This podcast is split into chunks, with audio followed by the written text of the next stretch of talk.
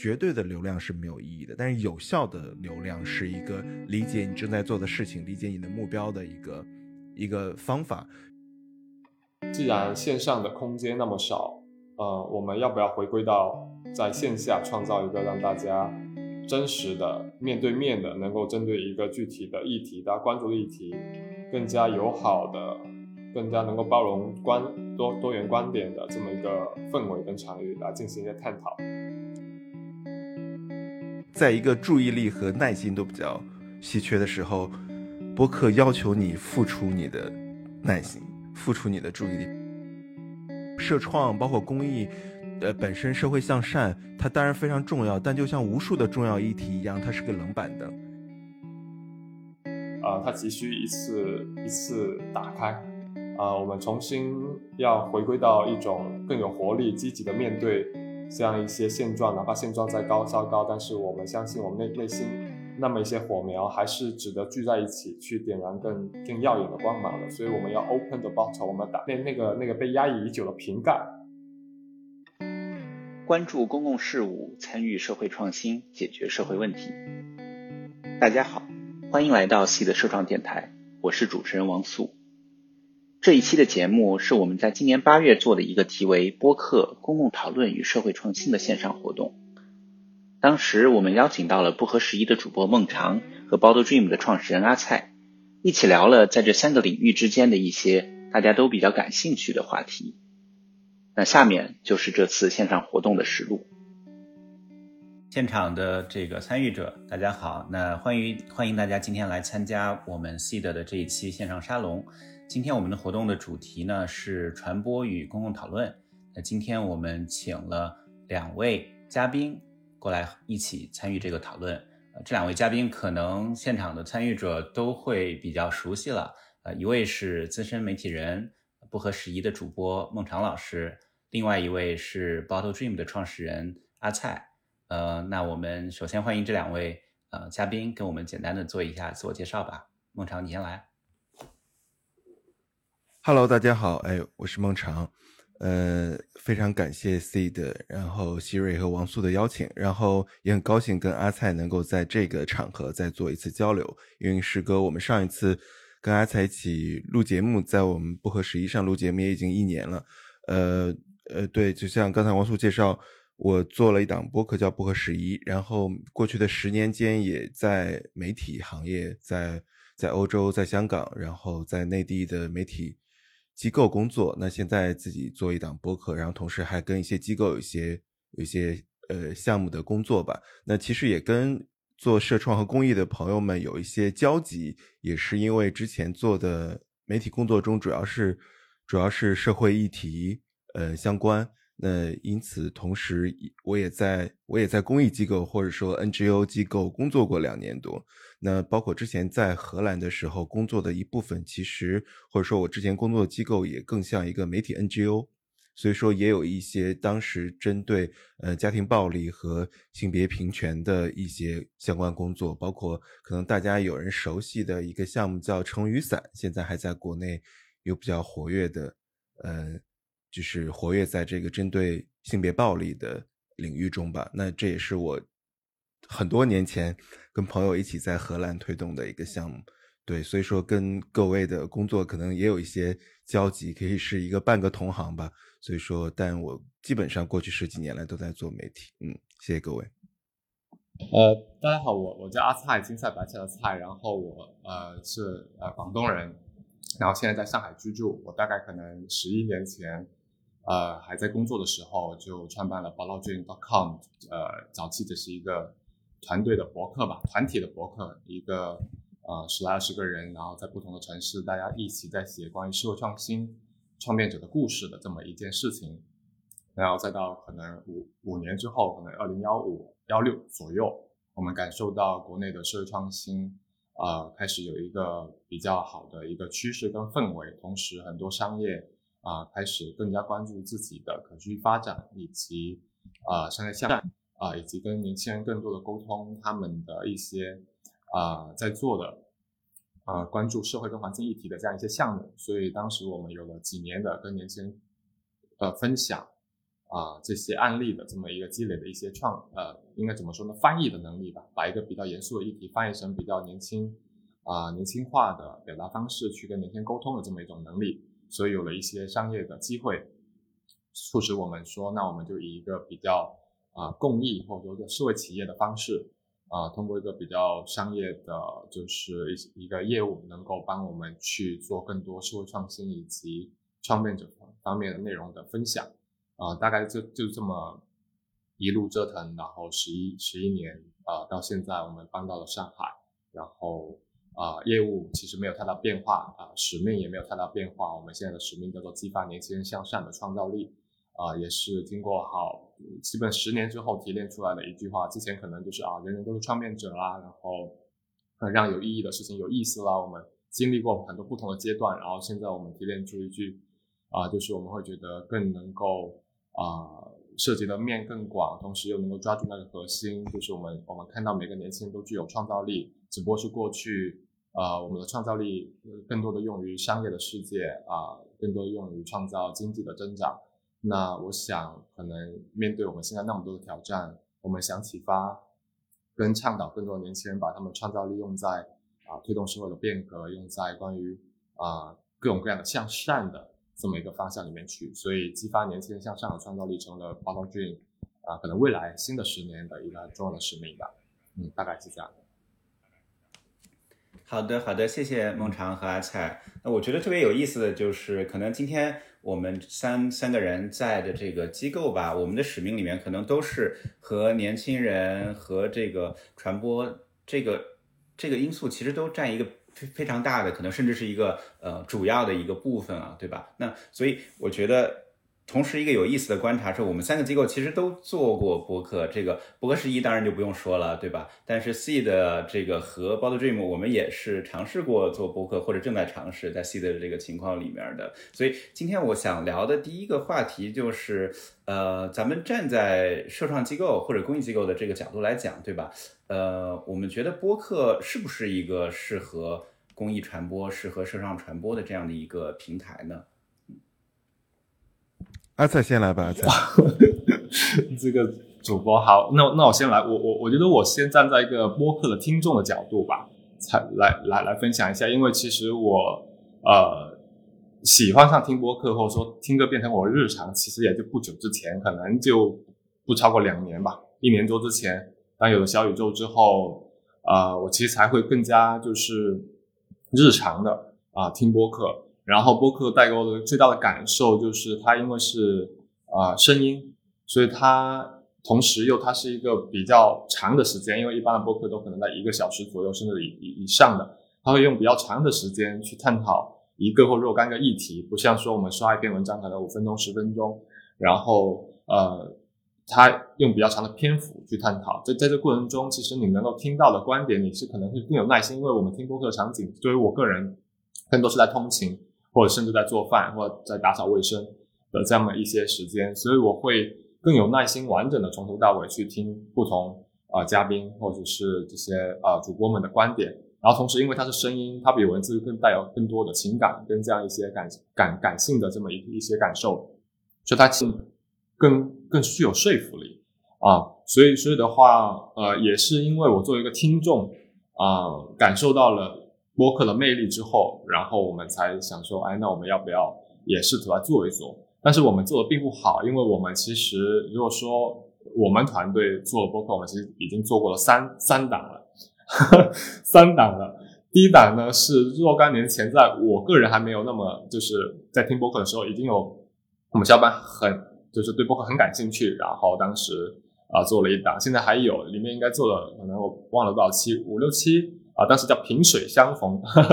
呃，包涛俊经常还有拿瓶子来说事的，萍水相逢，然后做了一些身边创业者的一些一些访谈跟那个就是对就对话吧，一个比较常规的形态。然后第二档其实就是啊，疫情期间做的，我们叫 Open the Bottle，现在到到目前为止只是两期，当时就是没有说特别以人为主，而是以事件为主的。然后最新的一档其实应该是在上周。啊，叫做叫做 Good to know 啊，Good to know 啊，每一集啊只做出了第一集，而且一集只有七分钟。呃，我我说这么多，只想只想表达说，我们一直在想，在播客，当我们要进去做的时候，其实大播客已经大量同质化了。呃，我们感受到我们已经很难，呃，去，就是我们一直在想，我们要用什么样的形式去表达我们在探讨的议题。因为你说公共议题，那播客本来就是一个非常重要的阵地，然后很多人都在探讨公共议题。那包劳俊在探讨公共议题，跟大家跟不合时宜在探讨，这这有什么区别啊？然后呃，我们的内容，我们究竟要吸引哪一批人喜欢闲聊的形式？因为它特别轻松，然后更多人，而不仅是呃几个嘉宾自己，他有很多观众对话。但是但是那样子的那样子的就制作难度是非常高的，而而且特别是他们其实是探讨的是还是比较更加轻松。然后，所以它更容易当帮呃大家把它当做是一个解压的这么一个一个内容，而我们要聊的是好像稍微有一点严肃，但是我们又觉得我们想要它给是一个更加年轻的受众，我们需要好像更多的创造力，所以在这过程中，呃，包劳俊可能在在一些文字内容或者说一些相关的一些线下的活动，它可以把握好那个平衡，但是在播客内我们一直找不到很好的那个感觉。然后最新的一档，大家可以去听听看啊。这我我我们是把播客，我们不同档播客相当于一个个原型这样在测试。最新档的 Good to Know 只有九分钟还是七分钟，然后快速的去分享我们的一个内容上，呃，一个文字内容上的一个一个形态，就是我们的灵感周报。我们把它当做是一个非常碎片的东西，然后快速的一个比较高的语速去跟大家分享。因为我们尝试过长内容，然后我们现在在试着在做一些更轻的，然后我我们在对比一些感觉，所以在播客这条路上，我们会觉得很重要，因为我我觉得我呃现在播客的受众一定是啊对比起其他媒介，他们对公共议题是有比较高的关注度的，所以我们我们我们觉得是没错，它是一个我们需要去拥抱的一个群体啊同行者啊，另外一方面我们还在找适合我们的啊播客的形态，我们听听梦想怎么讲。好，谢谢阿菜。对我觉得，我觉得的确是像 Bottle Dream 这样的机构，跟我觉得跟播客的形态跟它的性质是天然吻合的。那我想先破题是，我觉得播客本身作为一种介质不是很重要。就是如果作为一个社创机构来说，肯定是所有的传播介质和媒介，所有的表达方式都应该使用介质之间是。是均等的，没有高下之分的。就像我们现在总觉得说，视频好像，呃，更娱乐化、更肤浅一样，但这不是视频这种介质的原罪，只是使用视频来进行创作的群体想要通过视频来来呈现什么样的表达，是创作什么样的内容。我们知道，我们大家肯定很多朋友都喜欢看纪录片，我个人也很喜欢。我们刚刚做了一期聊纪录片的节目。呃，纪录片也是用视频，也是一种视频。我们会说纪录片很，呃，很娱乐化、很肤浅嘛。纪录片提供了非常重要的，呃，在场非常重要的记录，呃，非常重要的让我们跟远方、跟陌生事物的共情和加加深的加深理解和加深不同群体之间的相互了解，它有非常重要的呃功能。我们很难说这种介质是浅的。所以说，我觉我首先觉得说不同的介质都应该使用。那播客也并没有呃。很特别。那第二点是说，先说再说播客的特别，是播客大家都肯定都很了解。它首先提供了呃陪伴，提供了呃共情。那陪伴是你可以你可以一边做菜一边做家务，或者说可能一边忙手边的一些事情，一边听一些输入。那同时声音更容易令人接纳和共情。你可能看一个人的文字。呃，你感觉到不同意，你可能就很想跳起来跟他吵架，或者说你很想敲入在评论区跟他吵架。但是如果是你听一个人把他的想法一点点的说出来，通过声音表达出来，你想要跟他吵架的冲动就会少很多。你可能想跟他讨论，想要商榷，但是你不会想要骂人。所以说，播客声音提供了一种缓解冲突和紧张，尤其在当下这样的。呃，比较紧张的舆论或舆论或公共说话的氛围之下，那播客提供了一种难得的好好说话的一个场景。那这样一个场景，不只是呃播客的创作者跟他的跟他的听众之间的好好说话，并且是你在播客中听到一些人之间好好说话，并且这种好好说话是可能的，无论它是轻松的氛围。呃，或者说严肃的关于某个议题的讨论，但是他们都在好好的阐释，好好的讲自己的想法。可能有些时候，嘉宾之间的观点也不一样。比比如说，我做过一个比较一期比较激进的尝试，就是让完全不同观点的嘉宾来讨论一个议题。那期就被大家称为好像像播客奇葩说一样。那期大概是二零年的时候，然后我们聊那个都市相亲现象的时候，就。每个人观点都完全不一样。那期节目应该是那一年小宇宙评论区最最夸张的一期节目。所以说你会发现，即使大家的观点极其不一样，也是可以好好说话。所以说，我觉得这是播客提供的一个呃一个重要的功能，就是好好说话。那这在现在的就是为什么说播客在当下特别呢？我加一个引号。首先，我第一个观点是每种介质都。并没有更特别。那在当下很难好好说话的场景下，好好说话，这其实本身就已经很难得、很重要了。那所以说，所有希望或所有从事的工作跟好好说话、沟通、协作、说理有关工作的朋友，都应该重视把播客作为一种比较重视的媒介，当然不是唯一的媒介。那第三点再说，播客除了提供一个对话的场景或提供一个好好说话的可能之外，还有，它是一个设立的门槛，或者它是一个困难的，呃，输输入媒介。呃，我这么说是因为我们我们现在从媒体的角度来说，从媒体研究者的角度来说，我们我们处在一个媒体媒体输输入或内容输入非常容易的时代。各种媒介的呈现和表达方式以及它的传播方式，都是为了让你非常快速和容易的输入。但其实输入真正的。系统的深入的输入应该是困难的，比如说阅读，有些时候我们可能往往呃认为阅读是一个有没有时间的事情，对吧？然后我记得呃芷安老师也上过我们节目，我我记得他前阵子朋友圈说了一句话，他说：“坦白讲，阅读是一种能力。”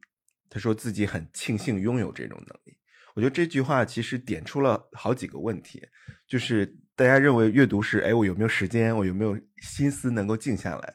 但能够把心思静下来做持续困难的输入，其实是一种需要训练和培养的能力。那比如说阅读长线的长信息的书本的阅读是困难的输入，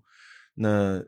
不断的刷短的视频、短的文章是一种容易的输入，刷社交媒体、刷 Twitter 是一种容易的输入。那播客也是一种相对困难的输入，因为在一个注意力和耐心都比较稀缺的时候。播客要求你付出你的耐心，付出你的注意力。比如说，像我们的节目，往往一期节目可能一个小时至两个小时之间，有些时候都在一个半小时左右。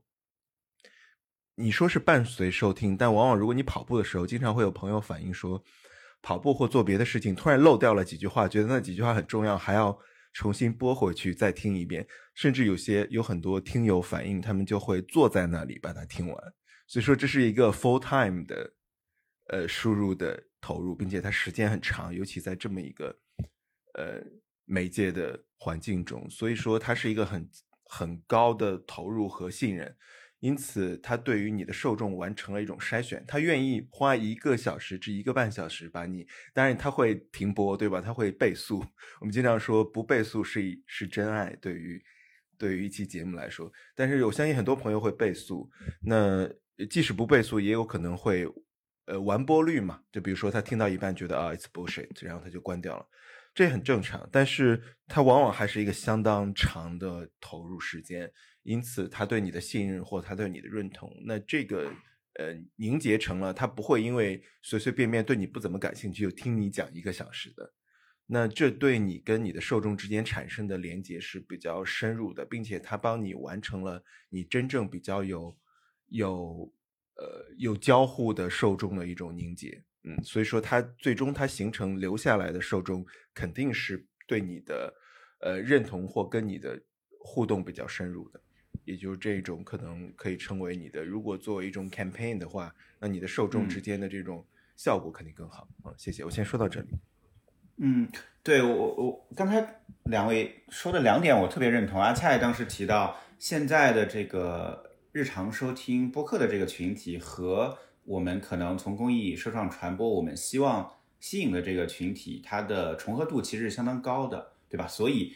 播客对于社创机构来说，可能是一个呃从这个角度来讲比较适合的一个一个一个媒介。那然后后来孟尝你有提到说，播客对于收听者来说，它其实也是有门槛的，它其实也是有难度的，是需要大家呃能够付出一定的这个专注度，才能够真正把这个内容呃吸收进去的，对吧？那反过来，我就想问，那如果对于制作者来说呢，对吧？阿蔡，你们你们做了这个好多次，BD 做了好多次的这个播客的尝试，记得也做了很多期的播客的尝试。我们好像是从二零年开始做起的播客，好像我们差不多是同一时间做的。那其实也做的就还好吧，从这个流量来讲，从这个呃这个听收听的人数来讲，所以我其实挺好奇的，就是孟尝。呃，你觉得作为，因为我们我现在是带着一个在播客领域的后辈的这样的一个身份 来向你请教，就是如果我们要做一个播客的话，那如果我们发现我们前几期，比如说做的呃不温不火的话，对吧？那我们应该视作这是一个正常的瓶颈呢，还是我们应该视作这是我们需要呃对内容或者对形式有比较大的调整的一个信号呢？呃，你你们当年碰到过什么样的瓶颈没有？你们是怎么克服的？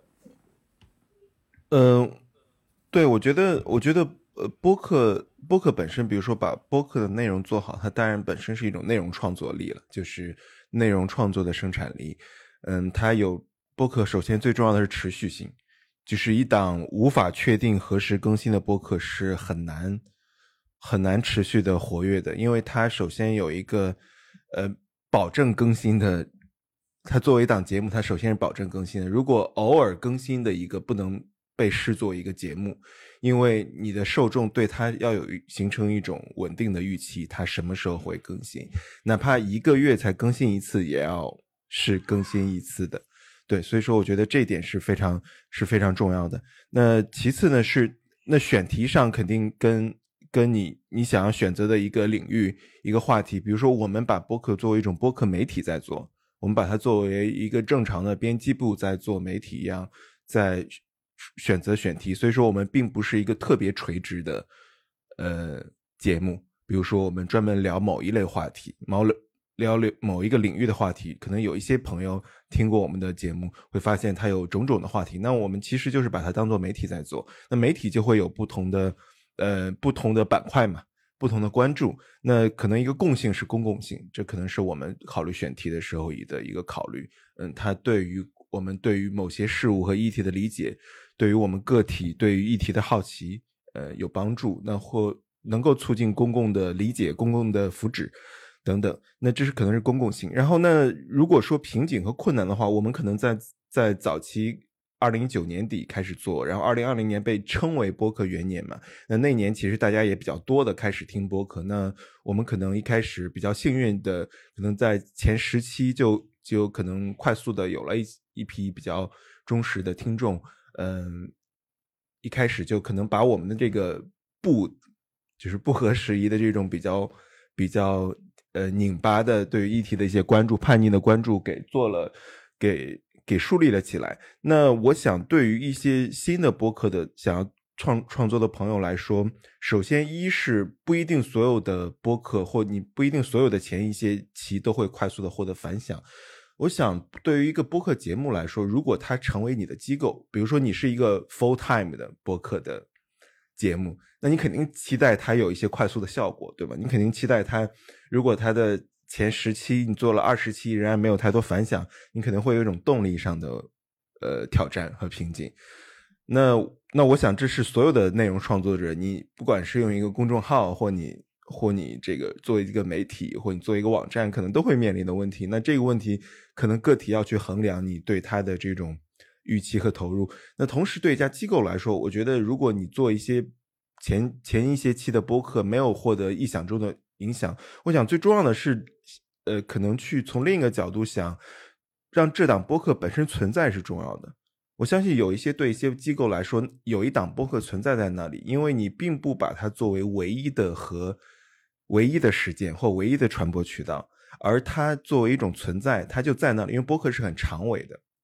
你作为一档机构，你说我有一档播客，这档播客它的更新频率是什么？更新周期是怎样的？它有怎样的选题和风格和设置？我就持续的更新它。那它的，如果你能把它持续的更新下去，你的听众一定会增长，并且你不知道它在什么时候，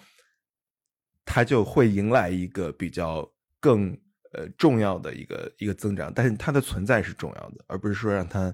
停下来，我想对于一个机构的播客来说，但如果你说 full time 的创作者，你做了二十期、三十期，你仍然没有觉得预想中的反响，我觉得那肯定是需要在内容上做调整，然后或者说你觉得没有动力再把它作为一个项目，包括一些个人博客，我觉得我看一些个人博客更新了几百期，也没有太多，他可能也没有太多受众，但是对他来说，这种持续的更新是一种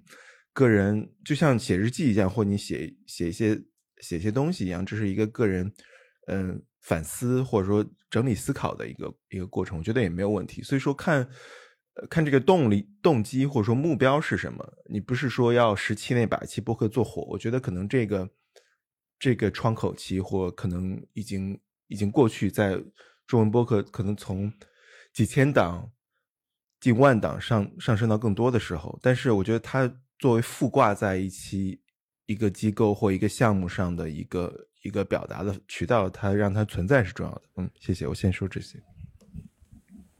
阿菜，我其实也挺好奇，就是从 Board Dream 的角度，你你是怎么看这个播客这种媒介和你们的这种其他的这个传播方式之间的关系的呢？因为呃，你们其实是几乎可以称之为是国内社创这个。传播方面做的最好的这个机构，甚至可能都可以说没有之一啊。所以我很想知道，那你们在播客上又为什么呃反复的尝试了呃刚才你说三种不同的形态，呃现在而且每次的尝试都比较短，这个你你你你怎么看？刚才孟常提的播客呃重在持之以恒，重在能够非常规律的去有新的这个节目输出，这个你怎么看这些这些看法？嗯，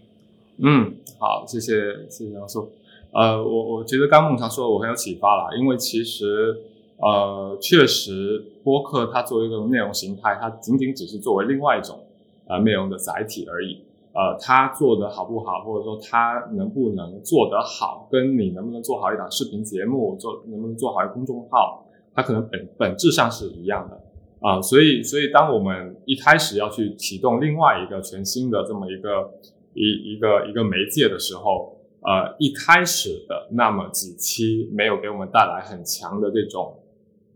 这种呃正向反馈的时候，我们其实是会比较沮丧的。而这个时候呢，你就面临一些选择，就是你要不要持续的投入，因为精力是有限的嘛。特别像我们这样一种就是还是比较小的团队，然后我们要要去探索的呃内容的形态或传播的形式，其实呃各种各样。那在一个新的形态上面，我们我们的探索其实它有没有能够带给我们一些啊持续投入的信心？呃，一方面取决于你怎么看待这个媒介，呃，接下来它在你的整个就是传播呃渠道里面扮演的角色，或者内内容形态里面扮演的角色。其次就是你你的团队能不能做好这件事情？因为并不是所有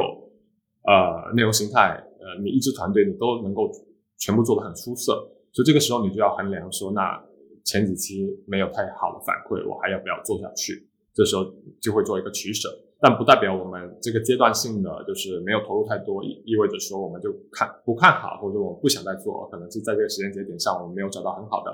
内容形态，我们没有办法创造一个呃符合我们呃团队定位，同时我们的内容定位、内容风格的这么一个声音节目，所以我们可能就会放一放，或者我们还可以有另外一个思路，就是我们在尝试。啊，另外一种形态啊，就是就完全改变内内容形态，甚至把品牌都定掉啊，对，把品牌都改掉，然后另外去定位，甚至是甚至是我们过去可能第一档的时候，我们会会会开很多会，我们会呃，就是大家都一直在讨论，然后到可能现在这一档可能很很少数的，而且是非常年轻的成员啊，他们呃，他们可能自己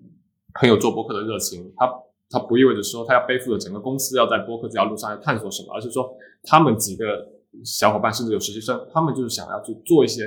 啊不受我们这些老日老人家干干扰的一些就是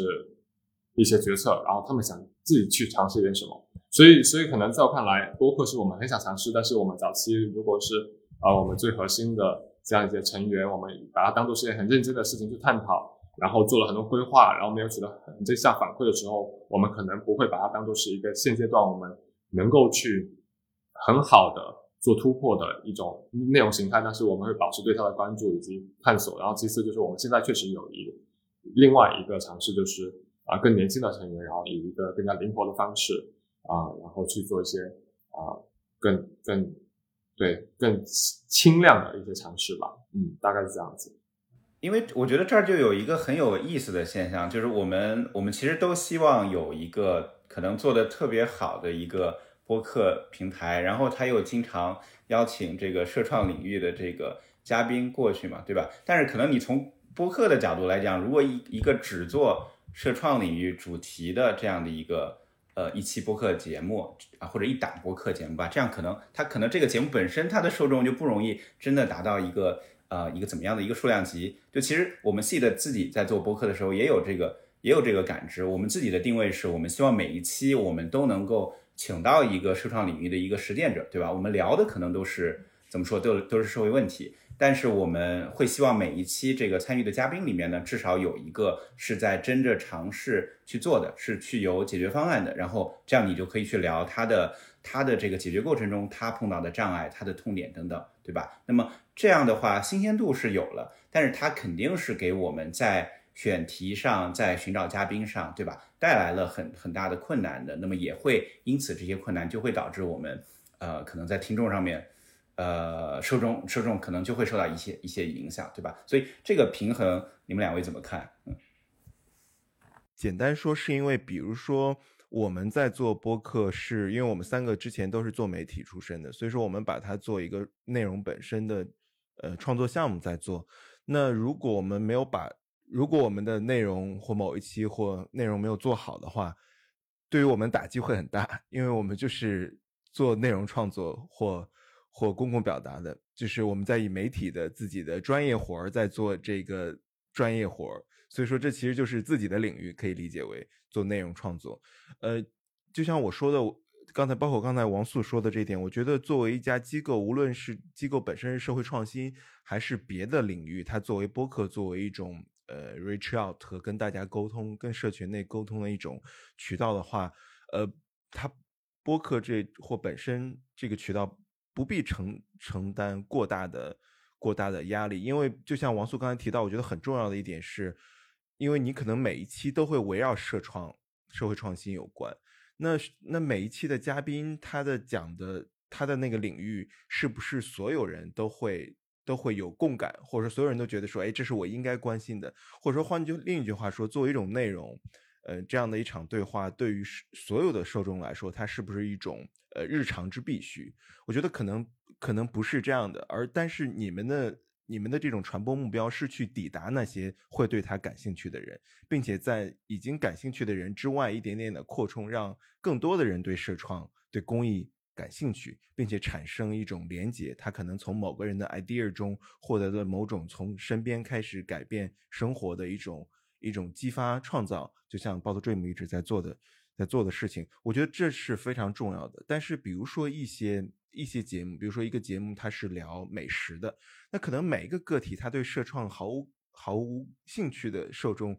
每天他都会琢磨说，哎，关于美食的一些想法，或者说音乐，每个人日常就是更普遍的日常中需要音乐，所以我觉得像社创这样本身的话题，它当然天然的呃会对受众进行一种挑选。所以说，它不是，比如说，你不是每一条新闻出来，你都会对它讨论进行讨论。但是，一些节目可能会会根据当下我们最关注的一些议题或新闻进行讨论。那它的普遍性对于受受众的这种撒开撒开基本面的普遍性更强。但是我所以说，我想社创这样的议题或垂直的，比如说无论是播客或其他频道来说，本身就不应该承载那样的。或者说，你像抖音一样，比如说，如果所有人去看一个抖音博主的一个数据，都会绝望的。所以说，我想这样的比较可能并不具有太大的意义。比如说，任何一一个非常高质的 campaign 的项目，一个非常高质量的 channel，去看一个普通 抖音博主的数据，都会要怀疑自己为什么在做这些。但是我觉得流量本身是没有意义的，就是绝对的流量是没有意义的。但是有效的流量是一个理解你正在做的事情、理解你的目标的一个一个方法。比如说，有些播客如果他的听众都是你想要抵达的垂直社群中的人，那这档播客只有一千个人听，就是很高的数据。因为你有一千个本身就在你的社群内，你想要 reach 的人的，呃，来听这档播客，那你的抵达率是百分之百。那你很难理解说一档播客，比如说它有它有呃五万人听，但这五万人中真正能够有效抵达的是很难达到百分之百的。所以说，我觉得可能要要中立的来看待看待数据、看待流量、看待反馈。但是你说完全没有人听，我相信很很难。这样，但是但是是不可能的。那一点点调整是是有效，所以说我觉得，我觉得各位可能心里心里也比较清楚，社创包括公益，呃，本身社会向善，它当然非常重要，但就像无数的重要议题一样，它是个冷板凳。相比相比我们大家都熟知的，在在这个时代，如果你你去带个货，或你在抖音有一个很这个很令人开心或给人提供奶嘴乐的，呃，不好意思啊，我总是这么比较。呃，愤世嫉俗。如果你是你是供给奶嘴乐的供应商的话，那你可能就不用太，当然你也会发愁，因为你可能在五百万和一千万之间还有一些焦虑感。但是你可能就会感觉哦，你总有很多人喜欢和回应着你，那种感觉是不一样的。但各位做的事情，所有公共向的东西都是冷板凳，这本身。那或者如果我们把这个问题反，就是换一个角度看啊，就是就像这个这个。呃，问题区这个提的这个问题的角度，呃，从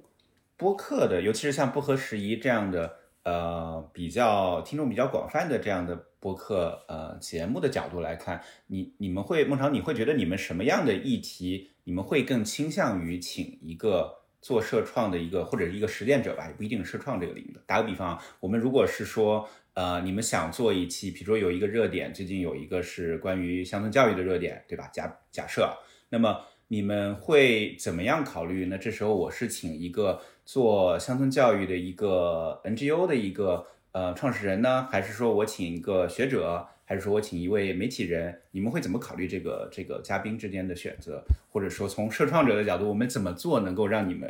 觉得我们更值得被邀请成为一个一个嘉宾？嗯嗯嗯。我觉得，我觉得我们之前就邀请过，邀请过不少期，因为大家都离得很近嘛，这个话题上或平时做的事情，并且身边的朋友，呃，我们邀请嘉宾其实有一点是，我相信跟一些节目，呃，不太一样，是我们并不太看重名气，因为可能一些节目，我们有时候会有一些就大家都耳熟能详的嘉宾来，但可能往往不是我们主动去邀请的，可能有这个出版社的朋友找过来啊，或一些。或一些其他的相关的朋友推荐过来，那我们自己找嘉宾，通常是这个嘉宾要对，就是他要对这个话题很了解，他很适合聊，他可能没有太多人知道这位嘉宾，他不是公众范围内广泛意义上的知名者，但是不是很重要。我们觉得他要对聊的这个话题有料，他能够说出就是内容，所以说嘉宾往往是来服务于本期选题的。对于我们来说是这样，就是名气不是很重要。那因此，我们其实，在我们的播客中可以看到很多我们我们我觉得我们选嘉宾会会挺重视他是不是合适这个这个选题的。那社创其实，如果你刚才提到那个情境的话，我们肯定会一位一位实践者，一位研究者，这是我们比较喜欢的一种一种搭配吧。因为呃，我们认为二者都有在一个议题的每一个区域内都有盲区，这个盲区是。那那这样一种思维其实就是一种媒体思维了。比如说，我要做一篇稿子，我只采我采访一个实践者，呃，是不够的，因为实践者有他在一线的可能未曾注意到的结构性因素，包括外部性因素。比如说，每一个议题或每一个项目都都它有有它内部的一个区域和棱角，和它所要考虑到的因素，呃，现实的因素或议题本身的。呃，因素，但是还有外部性因素，比如说这个议题放在一个更广泛的社会途径中，放在跟其他领域的它的社会、它的社会性、它的经济性或它的呃政治性等等，它不同的外部因素中都要考虑，但这未必是一个一线的实践者都会考虑周全的。那这时候，一个研究者的视角就是要把所有的因素都考虑进去，来观察和理解这件事情。那我想，一个研究者跟一个实践者是一个绝好的搭配。如果做一期乡村教育，因为我们之前其实一直在在计划做先在做教育公平的一些选题，后来可能嘉宾时间什么的还没有推进，但这一直在我们的呃列表上。嗯，如果是这样的一期节目的话，我们通常会这样搭配。而这两位实践者和研究者都未必是呃什么公共人物，但是他们要对这个议题非常了解。对，所以说我会这么来进行搭配。而如果只是实践者的话，比如说如果主播本人或跟这个嘉宾本人都是实践者的话，可能会陷入一种，呃，说说圈内话的一个一个一个问题，就是比如说我作为主播，我通常向一个。他们已经形成一个领域的嘉宾提问的时候，我通常会让自己想象成一个受众，就是也就是说，我我问他的问题交流的时候，可能有些问题我我自己是清楚答案的，但我可能是在代表一种想象的受众提问，或者说我故意把提问降到一个不了解任何行业话语的情况情境下，所以说我要让自己代表听众提问。呃，这是重要的，或者说，比如说有些时候我对一个观点并不同意，或者说也不是我的观点，但是我会说，哎，现在，呃，舆论场上有一种声音认为，我会这么来来交流，比如说我会把比较流行的或值得回应、值得探讨的一些声音拿出来说，哎，现在有人认这么认为，他未必是我的，但是这其实是推动对话的一种方式嘛，就是推动，呃。聊天，尤其是一个行业，可能对受众来说特别，嗯，特别远。比如说，我们做过几期跟跟社会创新或公益有关的节目，之前一期可能收到很多这个圈内朋友喜欢的，是一期关于 LGBT 的。我们聊对于同性恋的污名化，嗯，那时候可能是在成都 MC 事件出来之后，我们其实是是就是用媒体的一个。一个反应做了一个 counter narrative，因为大家都在流行的一些谬误、流行的一些偏见，我们希望来澄清这些偏见，但是又正面回应这些偏见。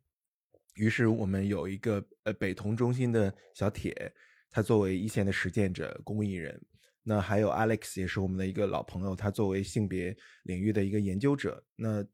一起做了一期一期节目，包括之前还有我请北师大的刘文丽老师来做过一期性教育的那期，呃，也挺好的。其中，其中清月是一位一线的公益人，是一个实践者。然后刘文丽老师是三十多年来在推动，在中国推动性教育的这么一位前辈。所以说，他们他们的两个人的视角，可能或者说实践经这种。职业经历非常非常不一样，一位非常年轻的刚刚进入这个公益领域的，一位这三十多年来推动，那他们的视角来补充来聊性教育在不同的世代之间，或者说在不同的语境下，呃，所面临的状况以及可能给我们带来的一些一些反思。通常我会这样的来进行进行安排。那我们之前也也的确做了一些期，包括我们之前做难民的那期。呃，那期其实是我们自己想做的，我们就看到看到这个国际难民日，然后就想做一期节目，然后那期节目做了之后，也被联合国难民署注意到了，对，所以说那期不是我们最，比如说最火的一期节目啊，就是比如说它的在数据上有多么有多么多，但是它可能。在应该产生影响的人群内产生了一些影响，比如说难民署看到之后就想跟我们聊一下，觉得那期内容做得很好，然后也是他们一直想推动的话题。那所以说，我觉得这是很重要。你看，他不一定那期可能是在我们的一些期节目中属于偏低的吧，因为是聊难民议题嘛，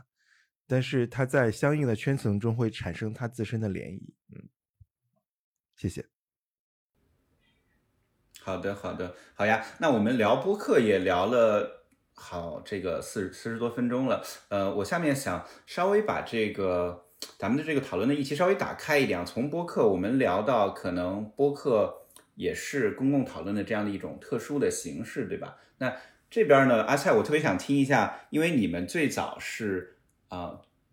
专注于内容，专注于社创的内容，专注于社创的传播的。那现在你们在上海落地了这样的一个线下的社会创新的一个社群。那我很想听一下你们是怎么考虑，呃，去做这样一个，我不知道你会不会用转型来描述这样的一次这样一次改变啊？那在这个过程中，你你的心路历程是怎么样的呢？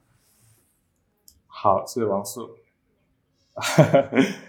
呃，谢谢王素。还有那个，刚刚先补充一下，就是刚刚那个孟尝说跟播客相关的，其实蛮学到蛮多的。我会把我会把消呃那个收获分享给我更多的同事，因为我最近在播客上面就是想思考了很很多的东西，对，还还在做一些尝试。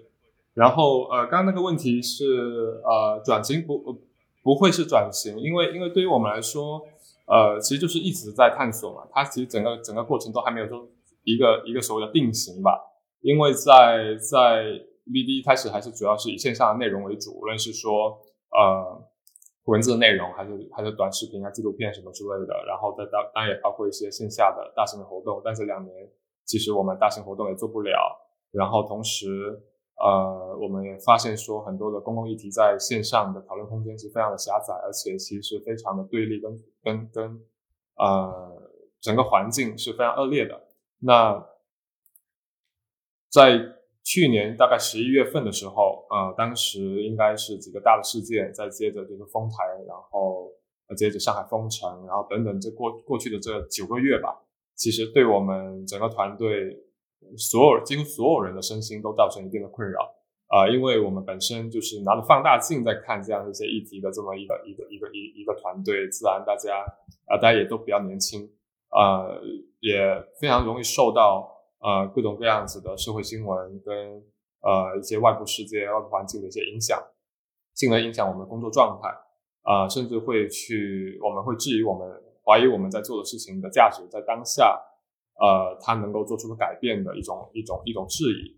呃，所以其实呃无力感是贯穿我们过去可能很长一段时间呃的一个。的一个内心的感受啊，无论是团队的，嗯，包括我在内的任何一个人。然后十一月的时候，我们当时就想，那既然线上的空间那么少，呃，我们要不要回归到在线下创造一个让大家啊真实的面对面的，能够针对一个具体的议题，大家关注的议题，更加友好的，更加能够包容观。多多元观点的这么一个氛围跟场域来进行一些探讨，同时让让那些在互联网上面已经找不到找不到归属、找不到能够呃能够去分享的这样一些啊，但同时又对对这个世界很关切的这么一些年轻人有一个有一个线下的据点，所以我们就想，那现在外部环境那么差，我们不可能再去什么租一个空间，然后弄一个。弄一个本来就是这些很重的事情，大家都在往轻的跑，我们现在反而要去弄重的东西，所以我们想来想去，还是把我们自己的办公室进行一定的改造，因为我们现在我们只有十来个人，然后我们有一个稍微比就是就是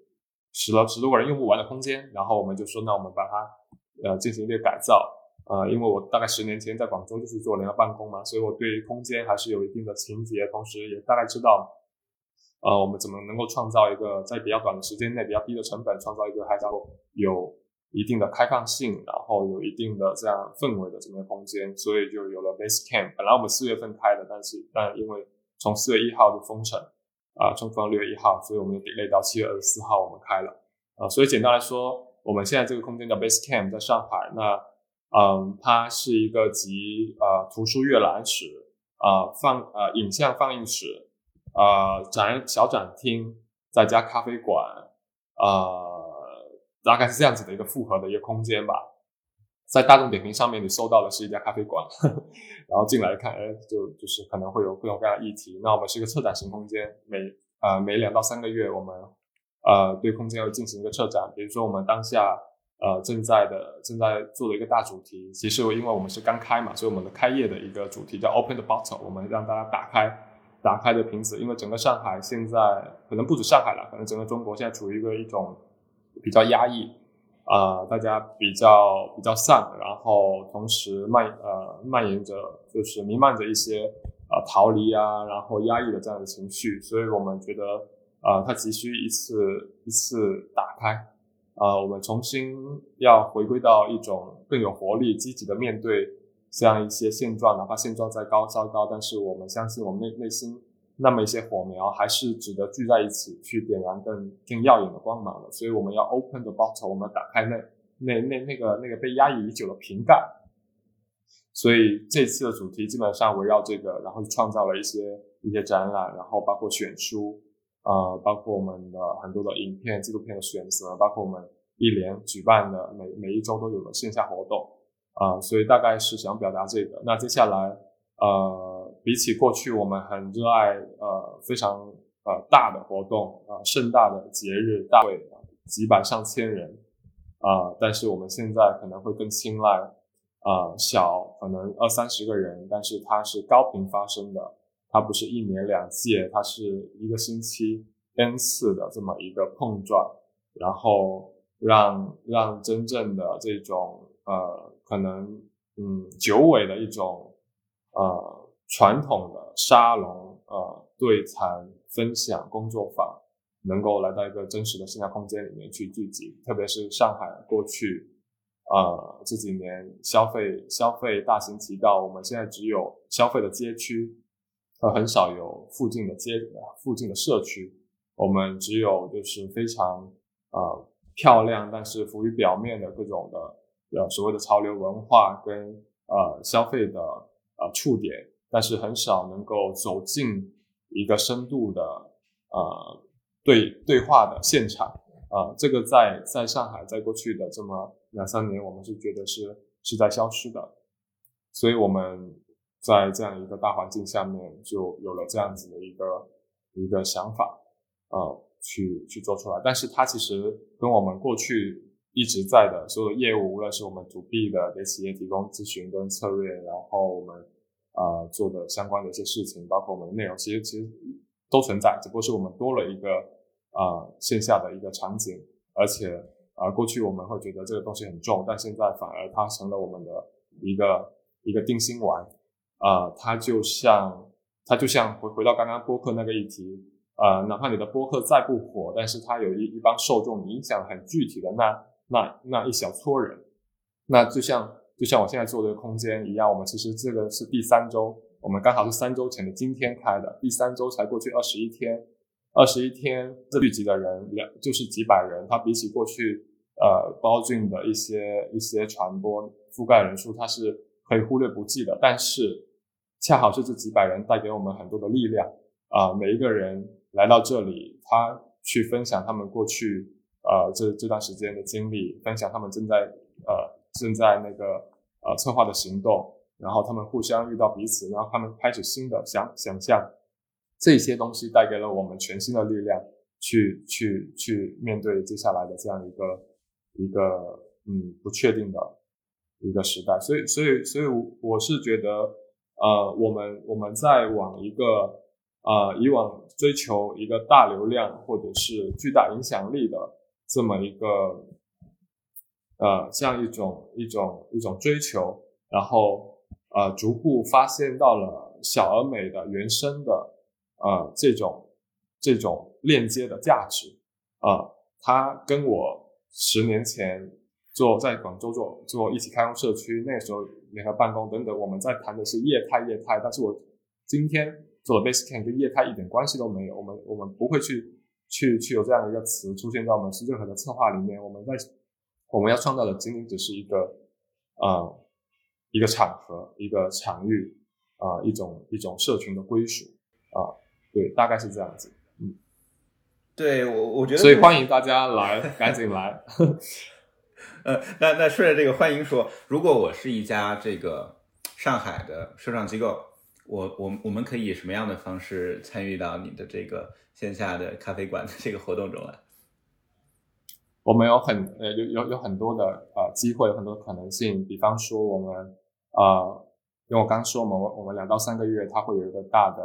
议题的方向，我们现在部分的 bottle 下面，我们正在进行的一个专题内容方向是基于城市的，所以你会发现我们最近很多城市类的内容，包括我们刚刚跟紫竹可持续实验室一起发起的一个城市行动的这么一个一个行行动的征集等等，都是都是用来回应城市议题的。然后，所以在这样一个周期内，跟城市议题相关，无论是做社区营造啦，还是做城市流动人口啦，还是做各种各样的城市更新啊等等相关的机构，啊，它就可以跟我们去去共创很多的项目，哪怕只是共共创一系列的社群活动、分享会，或者是参与一些展览，或者是参与一些啊一起的联合的传播啊等等，都有机会参与到这样一个大的议题里面来。相当于我们共同在回应这些议题的组织，能够联合起来去做一些超越单个组织能够做的一些事情，这是一一类的触点。然后，然后另外一类呢，就是不一定要跟着我们的专题来，只要你觉得我们这边的受众对你的机构啊想要倡导或者说在关注的议题啊是可能会有兴趣的，或者说这里有你想要找的人，无论是呃呃资助资助呃资助者。还是说帮扶的对象，还是呃工作的伙伴等等，都有可能呃出现在这样的一个社区的话，那你完全可以跟我们来探讨说，那可不可以我们在这边能够做啊一些相关的活动？因为我们现在是一个很开放的空间，我们不是说 B 报道俊团队在不断策划活动来去吸引大家来参与，而是我们很希望跟各种各样的社创的组织，你觉得是有一定的链接性的，那我们可以一起来发起相关的一些活动。甚至说，把这样子一个议题当做是一个一个怎么说呢？一个一个呃一个 challenge，一个挑战，就把你把你在关注的议题当做一个 challenge，然后我们在我们社区去发起对这个 challenge 有兴趣的啊不同行业背景的人，我们共同来通过一次 workshop 或者是一系列的 workshop，我们一起来探讨这个议题。来去助力这样一个挑战的一个解决，因为我们的特点在于说，我们所面向的受众其实并不是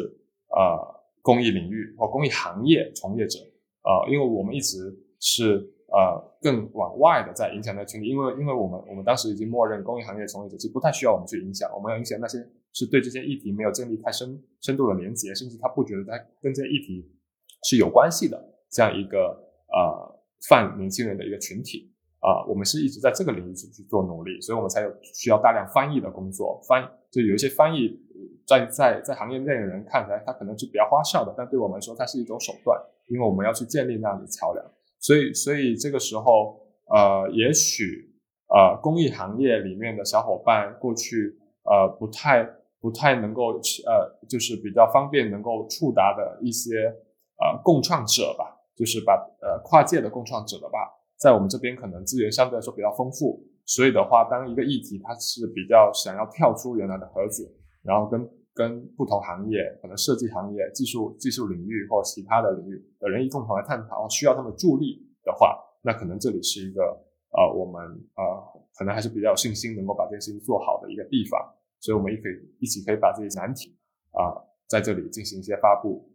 然后我们来召集各种各样子的一个可能一些 co-creation 的一些 workshop。我们大家一起来探讨，嗯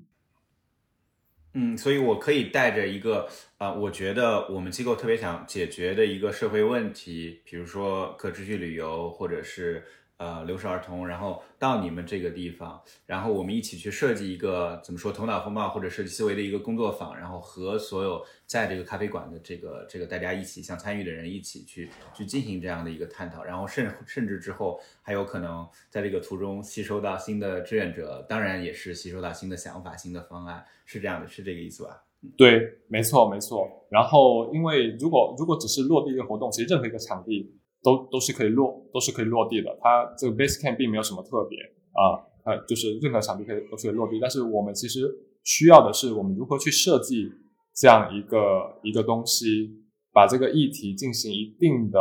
一定的就是 design，让它能够吸引这些跨界人士，觉得这个议题是跟他们有关系的，就是他们是首先是跟他们有关系。激起他们的兴趣，同时是让他们知道他们的能力是能够对这个议题呃有有帮助的。这个时候才能够吸引更多的的人来去来去做，倒不是说只是一个需要一个场地来做一场活动啊。所以我们会很很重视的去在前面如何去破题这件事情啊，就是这个议题我们今天应该怎么来讲述啊，它才能够跳出原来的那个行业的语境。然后建立起更更多人啊对这个事情的关注。比我我我我打比方可能比较比较直观。当我们在讲那个气候变化的时候，我们我我我我们在讲就是呃，就是生物多样性，然后再讲就是一些很大的命题。这个时候，对于普通大众来说，他没办法去跟一个北极熊的所境遇进行很多的的的连接。那这个时候，我们在中间，我们要创造很多的很多的共情的元素。所以，我我我们当时做过了一次一次很有趣的尝试，后来取得很好的效果，就是呃，我们作为 H 五去测试大家的安全感，而那个安全感。其实我们当时是在想说，你你跟哪个动物的安全感是比较类似的？当时我们会去观察，呃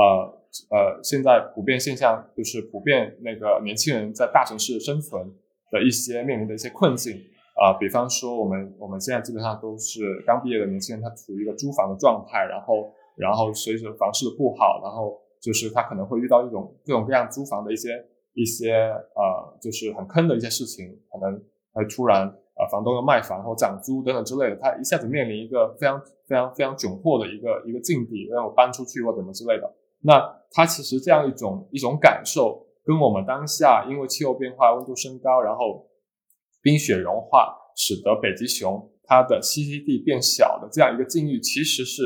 是有点像的。当然，这种这种有点像，我们只是做了一一定的一定的联想跟跟联系。我们的我我我们想告诉他，其实现在北极熊所面临的境遇，就像当下你你突然被你房东说要涨租，或者说要卖房把你赶出去那种状态一样。对，这个特别有意思啊，孟尝，我我很好奇，你你你觉得他们这个题破的好吗？如果是你们要做一期这个气候变化的这个播客，你会怎么破题？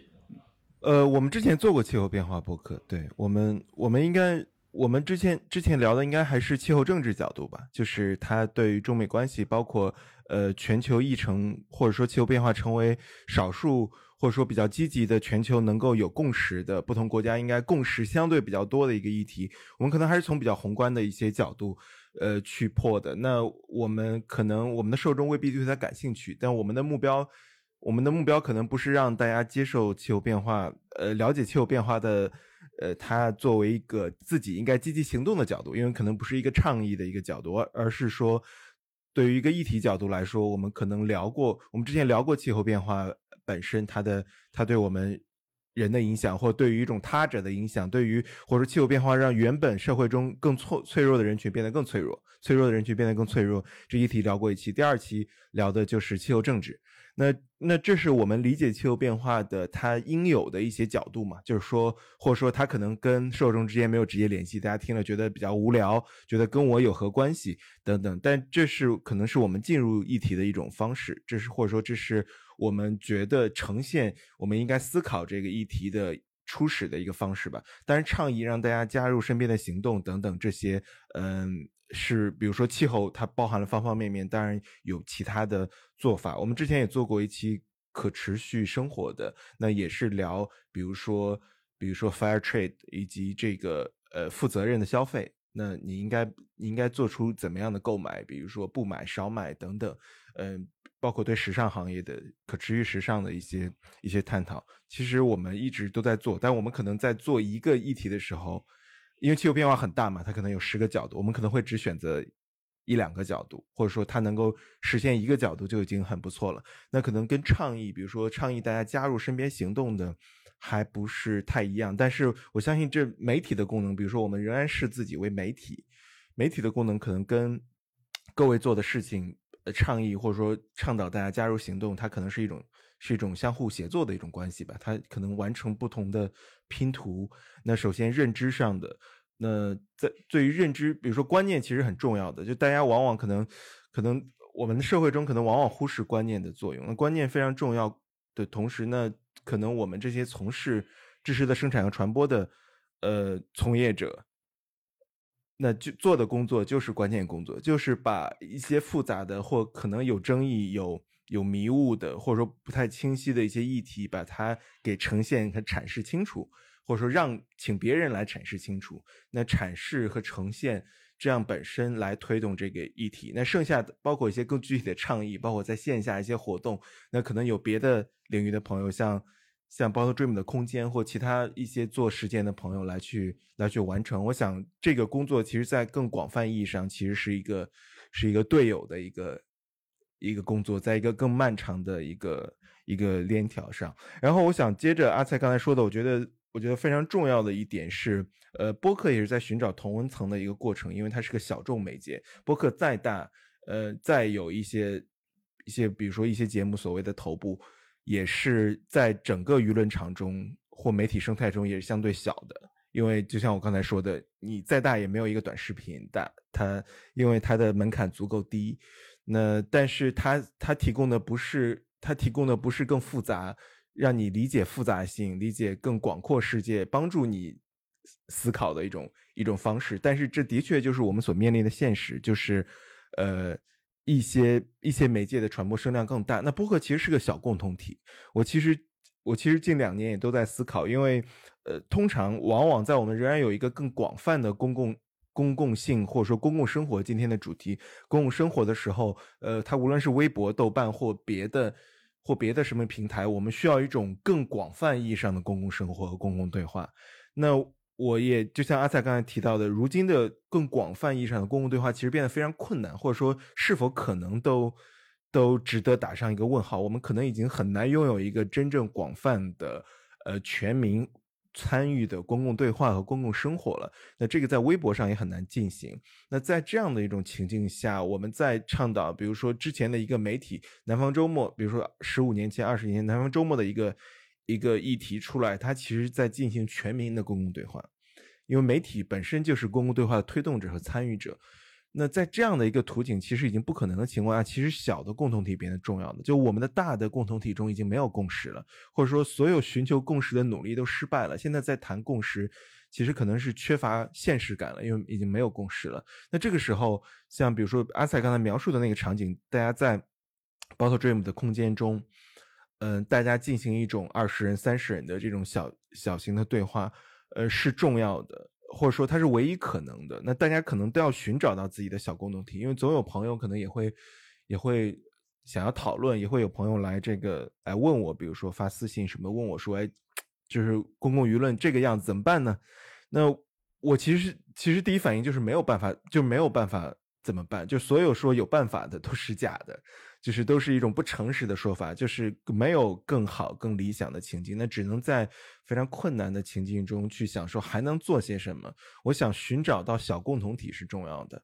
这种小共同体，呃，它不是躲起来，大家只在一个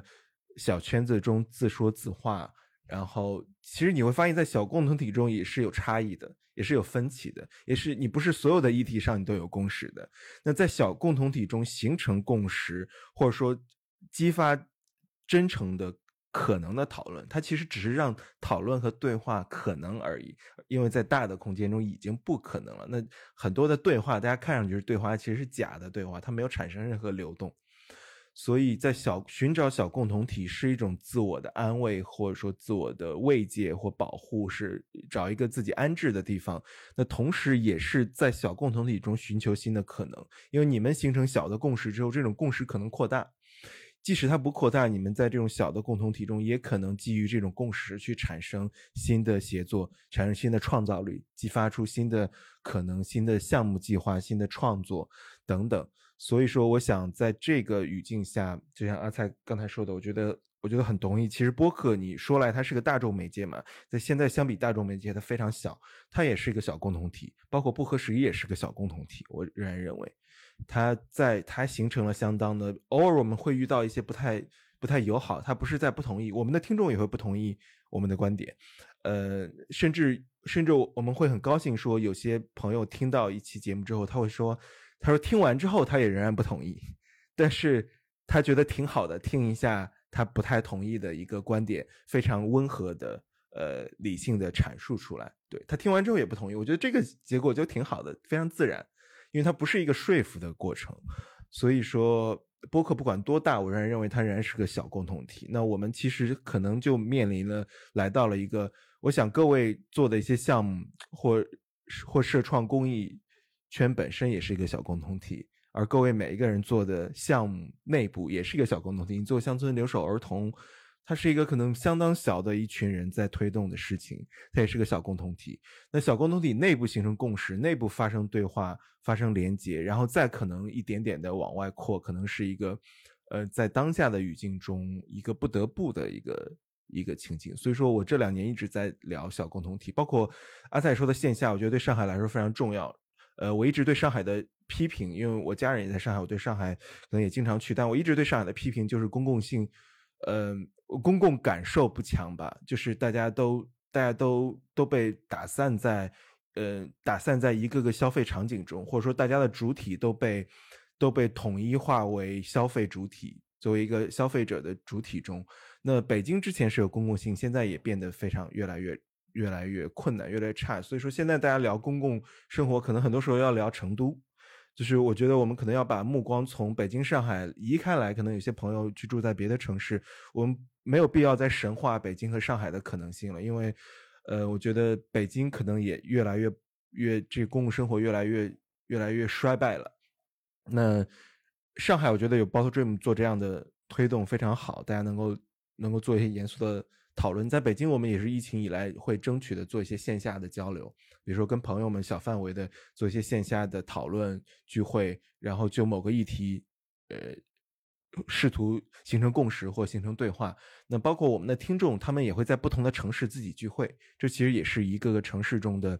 呃，小范围的或形成小共同体吧，在自己生活的城市，无论是深圳、广州还是成都，那你有一个小范围聚会，你们都听一档播客，或者说你认同这个播客的价值框架和价值主张，那你可能形成一群人的聚会。我觉得这样的这样的散是满天星的状态还挺好的。嗯嗯。对我我我特别喜欢你提到的这个共同体的这个概念啊，而且尤其是共同体这个概念和线下的这样的一种形式的一个一个结合，对吧？因为可能如果是大家都是线上的呃一档节目的收听者呀，或者是其他的这个线上的方式的形成的一个共同体的话，它可能更多的是一个想象当中的共同体，对吧？但是线下的，当你真的在一个物理的空间里面，我们一起参加了工作坊，一起。去做了什么活动，甚至我们直接有了面对面的交流，对吧？那这个就会让这个共同体特别更多的变得变得更加的实际起来。然后，尤其是我觉得特别有意思的是，因为我联想到 C 的最早我们在呃创立之前，也是当时的创始人，我们大家都在一个留学生的一个一个读书会的这样的一个环境里面，可能已经。读了一两年各种各样的书了，那么然后之后才会在一次偶然的契机中有过这样的说啊，那我们是不是去做一些更直接的对这个中国的这个社会有更直接影响的这样的一些尝试，对吧？然后包括孟尝，我记得我之前看呃你的这个采访你的一篇文章里面也提到，呃，你当时好像是在北京参加过很多的这个沙龙，当然那个可能不一定和你们。做不合时宜有直接的联系啊，但也许有也有一些联系，也说不定，对吧？所以，所以，所以我我很想知道，就是因为我我好像特别多的能看到，就是线下的这些，呃，在公共空间里的这样的一些活动，这样的一些讨论，然后反复的这样的一些讨论，大家通过这些讨论建立起来的联系。我我看到很多的例子里面是这样的联系，能够让大家之后以各种的方式，以各种的目的产生行动，不一定是公益的，不一定是社创的，可能是创业，对吧？可能甚至是一起做学术研究等等。我看到的这样的例子特别多，呃，我不知道是不是我的偏见，还是你们也会也会这么觉得呢？呃，对，所对，所以说我觉得线下是是一个很好的场合。如果不是疫情时代的话，我们甚至可能会更多的做沙龙，因为我们也做过在北京做过几次线下嘛。之前也想去上海做，但疫情让这种可能它的频频率变得变得更困难，或者说更呃更复杂吧。所以说，我觉得在现在疫情可能稍微有缓和的时候，大家其实都在疯狂的见面，或者说寻找线下、寻找附近吧。就像彪老师总这几年提。一个比较流行的概念就是寻找自己的附近。我想线下生线下生活是是重要的。那可能疫情让更大家更意识到线下的重要性，它无法替代线上的一种交流，人面对面的交流的一种感受和面对面沟通的一种感受是是是重要的，或者说这是我们人社会性中非常一种非常本能的一种需求。嗯，那。大家可能也有些人喜欢流连于网络或或互联网这些年来的一个一个发展，一个一个比较高速的发展，让大家认为我们可以脱离线下了，因为一切都线上化了。那但是但是这种面对面的对话和交流的可能，其实让其实让线上其实让让这个线下或者说面对面交流以及深入的交流和连接没有办法完全被线上线上所替代，或者说互联网可以解决我们现实生活中一切需求、一切问题的这个神话，其实已经或者说大家这种幻觉已经已经打消了。那所以说，我不知道。我不知道现在大家对于这种线下的连接的需求是疫情带来的反扑，还是说它可能以一种更长效、更有机的方式持续下去？就是线下是重要的，对话，呃，对话是重要的。在一个沙龙场域中，大家二三十人坐在一起，然后就某个话题探讨，可能有嘉宾先聊，然后再有大家的一个一个互动。我觉得那种感受是很好的。你走出那个场地，然后你会觉得，呃，包括你可能在现场有一些一起去的朋友。都不认识，然后走的时候加了个微信，可能说，哎，你是做这个的，或者你是做这个的，说我们之后聊，或者说，哎，在场地附近的地方找个地方吃点东西，然后继续接着聊，这种感受是很好的。之前我十几年前、十年前、十几年前在北京参加沙龙的时候，都是这种感觉，就是大家在一个沙龙中聊天，可能跟跟呃嘉宾，然后一起听他们分享，分享完之后，可能想走出场地，在附近找一个地方接着聊，找一个。呃，酒吧或者说烧烤的地方，然后就接着探讨。然后包括我们之前在做，在做线下的，在做线下。我之前在北京做过一个播客大联欢，就八档播客主播都在台上，在三里屯。那还是二零二零年年底的时候，是圣诞的时候。其实聊完之后会发现，大家现场有些朋友从外地去的，坐火车坐了一夜火车过去，然后坐到之后，他们现场有些人会聊，聊的比较多嘛。呃，可能大家会交流说你是做什么的，你怎么跑过来了？后来有。有差不多有五六个都是做创新教育的朋友，他们就加了个小群，然后他们都在一些创新教育的机构工作做老师。然后后来我也我也进了那个群，因为我想做期节目关于创新教育的。然后他们每个人都是在一线做老师，做就是做新式学校的教育，不是传统公立学校的老师。我觉得非常棒。他们那个群里面大家都是同行，然后在那个现场。呃，认识了，然后加了一个群，继续聊天。后来我想向他们请教问题，我就请求其中一个朋友把我拉进群，可能跟他们问一问一些选题上的问题。我觉得这种感觉是很好的。你在线上当然也可能你的小组、豆瓣小组或网络上，呃，或你在微信群中加入也是也是一个可能。但你从线下认识的那一刻，呃，还是不一样的，对，还是不一样的。我觉得，我觉得沙龙。或或播客本身就是在呈现，就是在呈现一个对话了，嗯，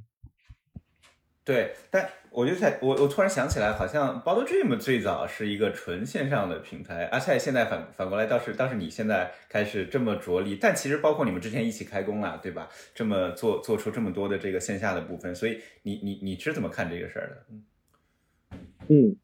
我们昨天刚做完一场活动，就是。跟循环设计、循环经济相关的来了大概五十五十左右人吧，然后呃从早上九点啊十点吧到晚上可能也是八九点啊十二个小时很长很长的一个活动啊有工作坊有分享有什么，然后到到到最后大家都不愿意走，但来的这群人呃其实都不是咱们所谓社创啊或者是公益啊的都不是，呃大部分是。产就是制造业上下游，呃，但有咨询公司，有品牌，然后也有设计师，因为我们循环设计嘛，这个大的 topic 我们是是要影响的是呃产业的，呃从业者，因为上下游都要都一起有这个循环循环呃经济的一个共识，跟对它的闭环比较了解，它才能够从它的原原材料生产工艺呃回收销售等等。一系列的都要考虑到整个整个产品的一个循环，所以所以我想表达就是一个线下的场景，它能够吸引到的不是不仅只是啊过去圈内的那些人啊，它很多是因为一个一个一个 topic 来到这里，然后才才相相见恨晚的那样一种一种场景，这个是我特别呃特别期待看到的，而且过去两三周是有一直在发生的。然后另外呢，我们其实你看我们在大众点评上面不是不是一个文化空间，也不是个图书馆或者什么，更更没有所谓的什么社创空间了，它就是一家咖啡馆。啊，当你想喝杯咖啡，你在附近你肯定会收到，然后呃看到一些好评，然后你就上来，然后上来之后你才发现，哎，这里好像处处都有很多跟啊公共议题相关的，然后你这个时候你可能会开始去观察，然后去去找我们聊天。呃，找我们的小伙伴，可能坐在外面办公的小伙伴进行对话，然后他可能会很意外的发现我们有款咖啡，呃，特调是在回应气候变化的，因为我们买了一台电视，那台电视会显示前一天的二氧化碳的浓度，所以我们咖啡师会根据前一天二氧化碳的浓度去调这杯特调，然后然后我们这杯特调的百分之五十的收入还会给到我们一个呃身边一个好朋友的一个组织叫野生外报，他在应对那个气候变化做了一些项目，在在怎样一个过程，我们我们从从一杯咖啡，包括我们之后要出的所有的。一所就所有的特调都希望它能够带出一个一个公共议题，并且带出一个呃国内小而美的呃在在致力于应对这个议题的组织，没有太多人知道的组织呃给大家去认识。所以像这样一种不期而遇，就是他不是因为知道我们而来这里，而是他可能只是因为需要个地方跟朋友聊天或看个书或者说喝杯咖啡，他搜到了他上来，但是他跟跟这些公共议题不期而遇，然后他。可能会有兴趣，他会开始跟我们产生一些对话，然后他可能下次他就知道这里有很特别了，然后他就关注了，你像我们公众号或或者是服务号或小程序，然后他下次我们真的正儿八经有活动推送的时候，他报名参加活动，他来到这里，他开始了跟我们的真正意义上的呃连接，然后他开始参与我们更多议题的探讨，呃，大概是这么一个缓慢的，但是有机的。这么一个一个过程，呃，过去我们会认为这是慢，但是我会，我现在可能岁数也大了点，会觉得它很迷人啊，这种这种这种生长性啊，这种这种很很有机的这种感觉，嗯，还是蛮迷人的，嗯，对它它虽然是慢，但它可能是一个厚积薄发的这这种慢，对吧？它最后可能能够产生出特别特别长久的生命力。那这一期的 C 的社创电台到这里就结束了。想了解更多资讯，可以订阅本电台和微信公众号 “C 的社会创新种子社区”。谢谢你的收听，我们下次再见。